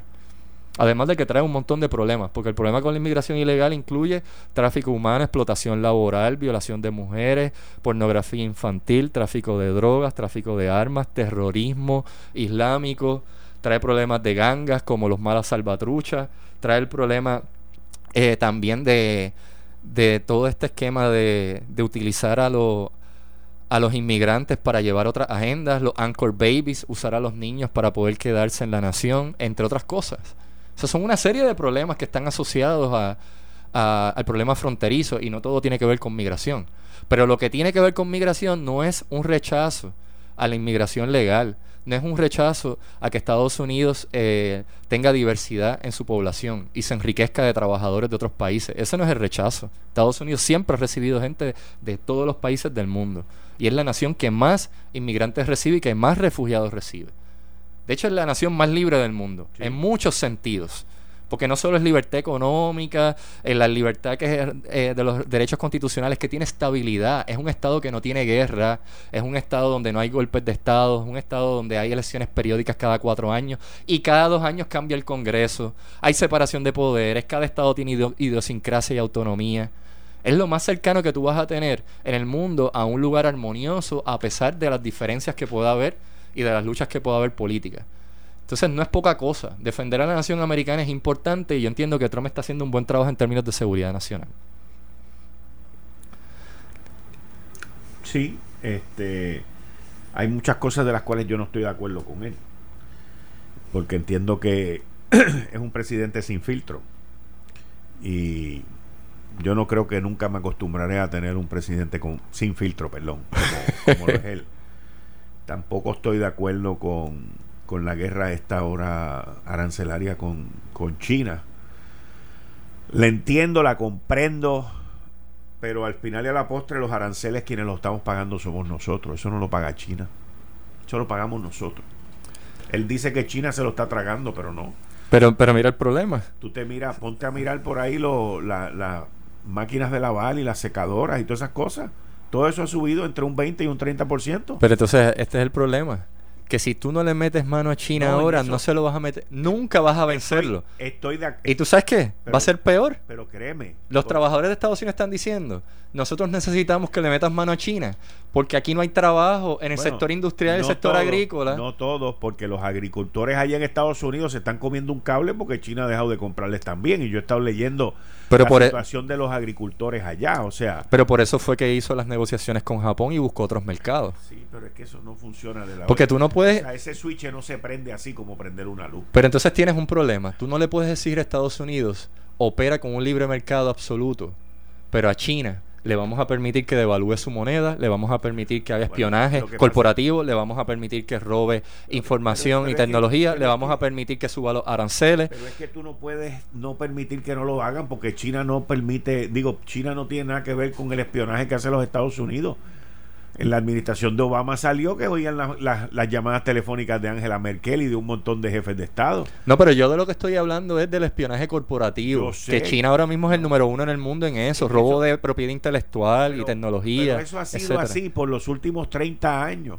Pero ese es el asunto, que hay que meter mano. o sea, Donald Trump representa en ese sentido un discurso de vamos a hacer lo que no hemos hecho. Lo que pasa es que lo que, no, lo que no se ha hecho por 30 años, tú no lo puedes resolver en 30 meses. Ese es el problema. Pero es que si él no mete mano ahora, o sea, si él no hiciera lo que está haciendo en términos de presión, no logra nada. Porque mira cómo tiene a Joe Biden ahora mismo diciendo que China no es una amenaza. China, cuando Joe Biden tiene al hijo haciendo negocios con Ucrania y con China, claro que no va a decir nada si se está beneficiando el hijo de Joe Biden. Joe Biden, bendito, Joe Biden está ya mal. Okay. Joe Biden está mal. Joe Biden no puede ser un margen de comparación. No, pero es el candidato que quiere el establishment del Partido Demócrata. Él es el Hillary Clinton de esta vez. Yo lo sé, este pero, pero, no debe ser el, el margen de comparación en cuanto a esto Porque cuando Joe Biden venga va a seguir haciendo lo mismo de antes. O sea, eh, aquí todos sabemos, pero escúchame, aquí todos sabemos que contra China había que hacer algo. ¿Ok? Lo sabemos. Pero, en mi opinión, en mi opinión, yo estoy de acuerdo con lo que él está haciendo. Yo no estoy de acuerdo cómo lo hace. ¿Entiendes lo que te quiero decir? El método. Esto no es una cuestión, como dicen en República Dominicana, esto no es de fondo. De fondo estamos de acuerdo en que había que hacerlo, pero yo no estoy de acuerdo como él lo hace. O sea, en mi opinión, lo de China se pudo haber resuelto ya hace varios meses atrás. Pero ¿por qué no se resuelve? Por lo bocón que es, por los Twitter, por, por, por estar hablando tanto, porque entonces pone, pone al otro potrón también, porque yo no me voy a dejar pasar el rolo por este zángano. Pero yo entiendo que no es por eso, porque China es una dictadura. Es decir, pues China no pues, necesita pues opinión pública. China no necesita opinión pública. Y lo que está pasando en Hong Kong. Pero no, pero el caso de Hong Kong es distinto porque es autónomo. y ahí hay oposición. pero pesa y bendito. los chinos en otras regiones de China ahora mismo los están silenciando y nadie dice nada. El caso de Hong Kong han podido contrarrestar, porque en Hong Kong sí hay una tradición libertaria. Ellos fueron colonia del Reino Unido. Y eventualmente cuando se independiza, bueno, no se independiza del todo, más bien llega a un acuerdo con China para que le permitan ser un territorio autónomo, semiautónomo. Igual que nosotros. En ese, en ese proceso, la cultura que ya tenía cultivada, la población de ella reconocía aspectos de Occidente y de la tradición liberal de Reino Unido. Y, por eso Hong Kong la pelea se da igual que en Taiwán. Pero cuando tú vas a otras regiones de China, los aplastan cada vez que protestan. O sea, cuando digo que los aplastan es que, que, el gobierno es violento, pues reprimiendo. Pues reprime con pues, violencia. La opinión pública le puede hacer mucho daño a China. En Hong Kong, ¿tú sabes por qué logran? Porque la opinión pública en Hong Kong, allí hay prensa internacional metida grabando lo que está pasando. Bueno, el y ahí se le hace difícil a China y silenciar. El punto es, en mi opinión, mi opinión es que Trump pone, Trump pone a los líderes en posiciones que se convierten agresivas en contra de él por él ser tan bocón y por él no tener filtro en las cosas. Si él se quedara callado, él hubiese logrado que esto se hubiese resuelto hace mucho tiempo atrás. Pero cada vez que le van con un cuento a él, pues entonces él viene y ataca. Entonces mira cómo él ataca. Él viene y le cae encima a China y después dice, no, porque Chai Ping es tremendo tipo, es tremendo líder. Y lo está jorobando por el otro lado. O sea, y de esa manera tú no vas a lograr resolver el conflicto. Por eso es, si tú miras, dime qué conflictos él ha resuelto. Yo creo que varios. Pero dime, decir, dime el primero, que yo sé que te lo voy a refutar. Panjunmon, la declaración de Panjunmon en las Coreas desmilitarizó las fronteras de las Coreas y se firmó un acuerdo de paz entre las Coreas. Eso se hizo. Pero el tipo no sigue tirando misiles. No, la desmilitarización de las Coreas de la frontera ya se dio. El coreano sigue tirando misiles porque tiró cohetes los otros días. Pero eso es de corto alcance. Bueno, olvídate de que sea corto alcance. Es que aquí el problema no es Estados Unidos, aquí el problema es Japón, Corea y es que, otro. Es que la discusión tiene dos fases. Tú estás mezclando dos asuntos. Uno es la paz de las Coreas. Eso se logró. La paz de, la de las Coreas implicaba un acuerdo para desmilitarizar las fronteras, iniciar relaciones comerciales, mejorar las relaciones entre las dos Coreas y evitar una tensión que llevara a la reanudación de la guerra de Corea que hay por un amnisticio estaba latente. Eso se, se firmó, el acuerdo de Panjumón se firmó en 2010. sigue tirando En cuanto a lo otro que tiene que ver con proliferación nuclear, ya pues Corea del Norte tenía armas nucleares antes de que Trump llegara. No, en eso estamos claros. Y ya eso estaba. Lo que se quería era detener el proyecto de misiles misiles intercontinentales, misiles de largo alcance que fueran capaces de atacar Estados Unidos u otra región. eso es lo que se está. ese es el proceso. No estoy de acuerdo porque. y por eso fue que se desmanteló un, un, área de lanzamiento de misiles. no estoy de acuerdo Ahora, porque la desnuclearización era lo que Trump decía que era lo más importante. Sí, pero el proceso de desnuclearización tenía una etapa que era acabar con el programa de misiles intercontinentales, que es el peligroso, eh, porque las armas nucleares ya las tiene Corea, Corea ya tiene armas nucleares, lo que no tiene es un programa efectivo para lanzar un misil que salga al espacio, reingrese y pueda atacar territorio continental de Estados Unidos con precisión, y eso es lo que se quiere evitar. Y de hecho, eso es lo que han negociado hasta ahora, o sea, lo que han logrado detener en términos de desmantelar áreas de lanzamiento para ese tipo de programas. Igual con Irán, cuando Trump saca a Estados Unidos del acuerdo nuclear con Irán, que no era firmado, era de boca, porque Estados Unidos no firmó nada y el Congreso no había aprobado nada, el Senado no había aprobado nada. Lo saca porque el programa de misiles intercontinentales de Irán nunca fue detenido y no estaba en el acuerdo. Irán está usando un programa supuestamente pacífico, civil, para colocar satélites en el espacio o para enviar astronautas al espacio, un programa el, de eh, similar al programa de la NASA, lo está utilizando para practicar con misiles que se le puede colocar una cabeza nuclear. Y Trump lo que les está diciendo, mira, este programa no es un programa civil, esto es una pantalla, un subterfugio para poder desarrollar un misil intercontinental y poder atacar eventualmente a Estados Unidos. Y el otro problema que hay con Irán es que aun si no tuviera la capacidad de colocar una cabeza nuclear en un misil intercontinental, aun si no tuviera armas nucleares, con el mero hecho de que tenga un programa de misiles intercontinentales, podría atacar a Israel y podría atacar a otros estados. Irán abiertamente dice que va a destruir al Estado de Israel. Estamos claros. Irán abiertamente amenaza a estados en el mundo, incluyendo Estados Unidos. Yo con, yo con Irán, con Irán yo no tengo problema. Mi problema es con China, mi problema es con Corea del Norte, mi problema es con los aliados. Yo entiendo sus puntos, no me malinterprete en muchos de ellos estoy de acuerdo. No estoy de acuerdo con su forma. Esto no es New York City, my friend. Esto no es la ciudad de Nueva York. Esto no es este The Art of the Deal ni el programa ese de Apprentice de You're Fired. O sea, él, él lleva, él tiene una serie de ideas y de cosas que son correctas, pero por otro lado, la, su implementación, su personalidad, su lenguaje abrasivo, no ayuda a lo que él mismo quiere hacer. Él mismo se, se patea a él, se dispara a él y se contradice él. Yo difiero de eso. No, pues está bien. Yo creo que él ha sido exitoso. yo no espero nada. Es que, mire, es que, es que yo entiendo que lo que ha hecho es que, primero que es original, ningún presidente ha hecho eso, no, es un presidente tradicional, no es política el correcto. Todo eso yo lo entiendo. Pero es que todos los que antes eran así, como el mismo Obama, eran manipulados por cabildero y medio mundo. Es lo que está diciendo. Mira, a este mí usted no me va a controlar. Y este no es manipulado por cabildero, pues seguro que es manipulado Pero está, por cabildero. Está, llevando la agenda que él dijo desde los años 80. Las cosas que él está haciendo, él dijo desde los años 80, desde el muro fronterizo hasta las tácticas que él está usando, estaban ya en publicaciones de él y en las entrevistas de él. A mí me impresiona y te contradice a ti en tu en tu creencia y en tu dogma de republicano conservador que ustedes no lo critican a él con el gasto que está teniendo el gobierno federal pero es, que, es que la crítica al gasto del gobierno federal está y se hace todo el tiempo. Pero para tú poder recortar gasto, para tú recortar gasto en el gobierno federal, tienes que contar con el Congreso. Y fíjate cómo dentro del Congreso, en ambos lados, tanto el lado a la republicana como en el ala demócrata, en ambos, hay un gasto excesivo. Y cada vez que se intenta hacer esos recortes, se trancan. De hecho, bajo Obama y bajo Trump se dio algo y también pasó con, con Bush, que es que no se ponen de acuerdo en el periodo límite que ya estamos acercándonos para establecer el presupuesto y tienen que entonces usar ómnibus presupuestarios para poder eh, cuadrar presupuesto. Porque no se logran poner de acuerdo demócratas y republicanos ni cuando están los demócratas en mayoría ni cuando están los republicanos en mayoría. Y pasó con Obama y pasó con Trump.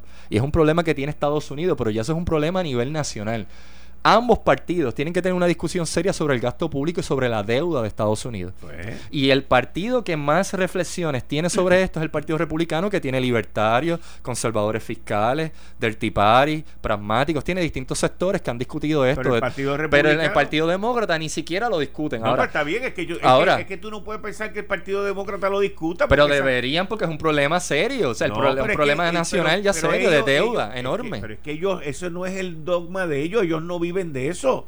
O sea, pero es, que, eso no les impide que sea un problema que se tengan que plantear. como quiere está el problema de la deuda, como quiere está ahí. Pero es que lo tienes que atender igual. No, pero ellos no les, ellos nunca les ha importado y nunca les va a importar. Ustedes, pero eso es negligencia. No, ustedes los conservadores son los que dicen que no puede haber mal gasto, que no puede haber exacto. déficit, que no puede haber déficit no debería haberlo. Acaban de aprobar un, un presupuesto con qué sé yo cuántos trillones de déficit por dos años. Y tú dices, pero ven acá. Y, y, la crítica es válida al Partido Republicano y al Partido Demócrata. Al Partido Demócrata se le hace siempre y el Partido Republicano internamente tiene debates internos y no todos piensan igual. no, todos más no, no todos piensan igual. ahora, ahora la crítica, la crítica se la hago yo mismo. El Partido Demócrata tiene un montón de derrochadores. El Partido Demócrata tiene gente del establishment que, creen en un gasto excesivo. Ellos no son los que están ahí. ¿Dónde está el proyecto de infraestructura? El proyecto pero es que ahora mismo, ¿cuántas veces Trump no ha dicho vamos a ponernos de acuerdo y negociar para hacer los cambios en infraestructura? Y los demócratas le ponen freno. Bueno, porque los demócratas le están diciendo a él, pero venga acá, él no es el negociador del mundo, que meta mano. Lo que pasa es que los demócratas le están diciendo, ¿cómo lo vamos a pagar? Eso es lo que están diciendo los demócratas. ¿Cómo lo vamos a pagar? Y Trump le dice, lo que te estoy criticando, cogiendo prestado. Pues está bien, yo con eso no tengo problema. Pero los demócratas le están diciendo, pero vamos a subir los impuestos a los multimillonarios. Los mismos multimillonarios. Pero es que hay una manera más efectiva que es crecimiento económico. Ay, chico, pero por favor, mira todo lo que el crecimiento económico ha, tenido mientras él ha sido presidente y mira cómo ha crecido el déficit. Esa no es la fórmula. Bueno, no, pero hay que reducir gasto, obvio. No estoy diciendo que no, pero no hay que aumentar los impuestos. Tú estás proponiendo aumentar impuestos. yo, no estoy de acuerdo. ¿Tú sabes quién lo está proponiendo? Los mismos multimillonarios. No, pero eso es un sector. Ah, pues. eso es un sector. Los mismos multimillonarios. Eso es un sector. Vamos a seguir con esto el viernes que viene. Pero gracias. Eso es un sector, pero es una minoría. Y están vinculados al Partido Demócrata y tienen otros intereses. ¿Y tú sabes a quién afectan? ¿A quién? A los pequeños comerciantes y a los empresarios que están creciendo. Mira, brother, los pequeños comerciantes no tienen nada que ver en esto. Y, las corporaciones que están en crecimiento. No, no, esas no son corporaciones multimillonarias. Amazon no se ve afectado por eso. ¿Tú sabes que, Amazon no se vería afectado? que te diga una Amazon podría desplazar a muchos con los impuestos. ¿Quieres que te diga una cosa? que salió hoy, salió hoy, salió hoy. Los Opportunity Zones, en la panacea que declararon aquí para todos los Estados Unidos que esto es lo más grande, a quien están beneficiando son a los multimillonarios. Esto fue el, podcast de Notiuno. Análisis 630 con Enrique Quique Cruz. Dale play a tu podcast favorito a través de Apple Podcasts, Spotify, Google Podcasts, Stitcher y notiuno.com.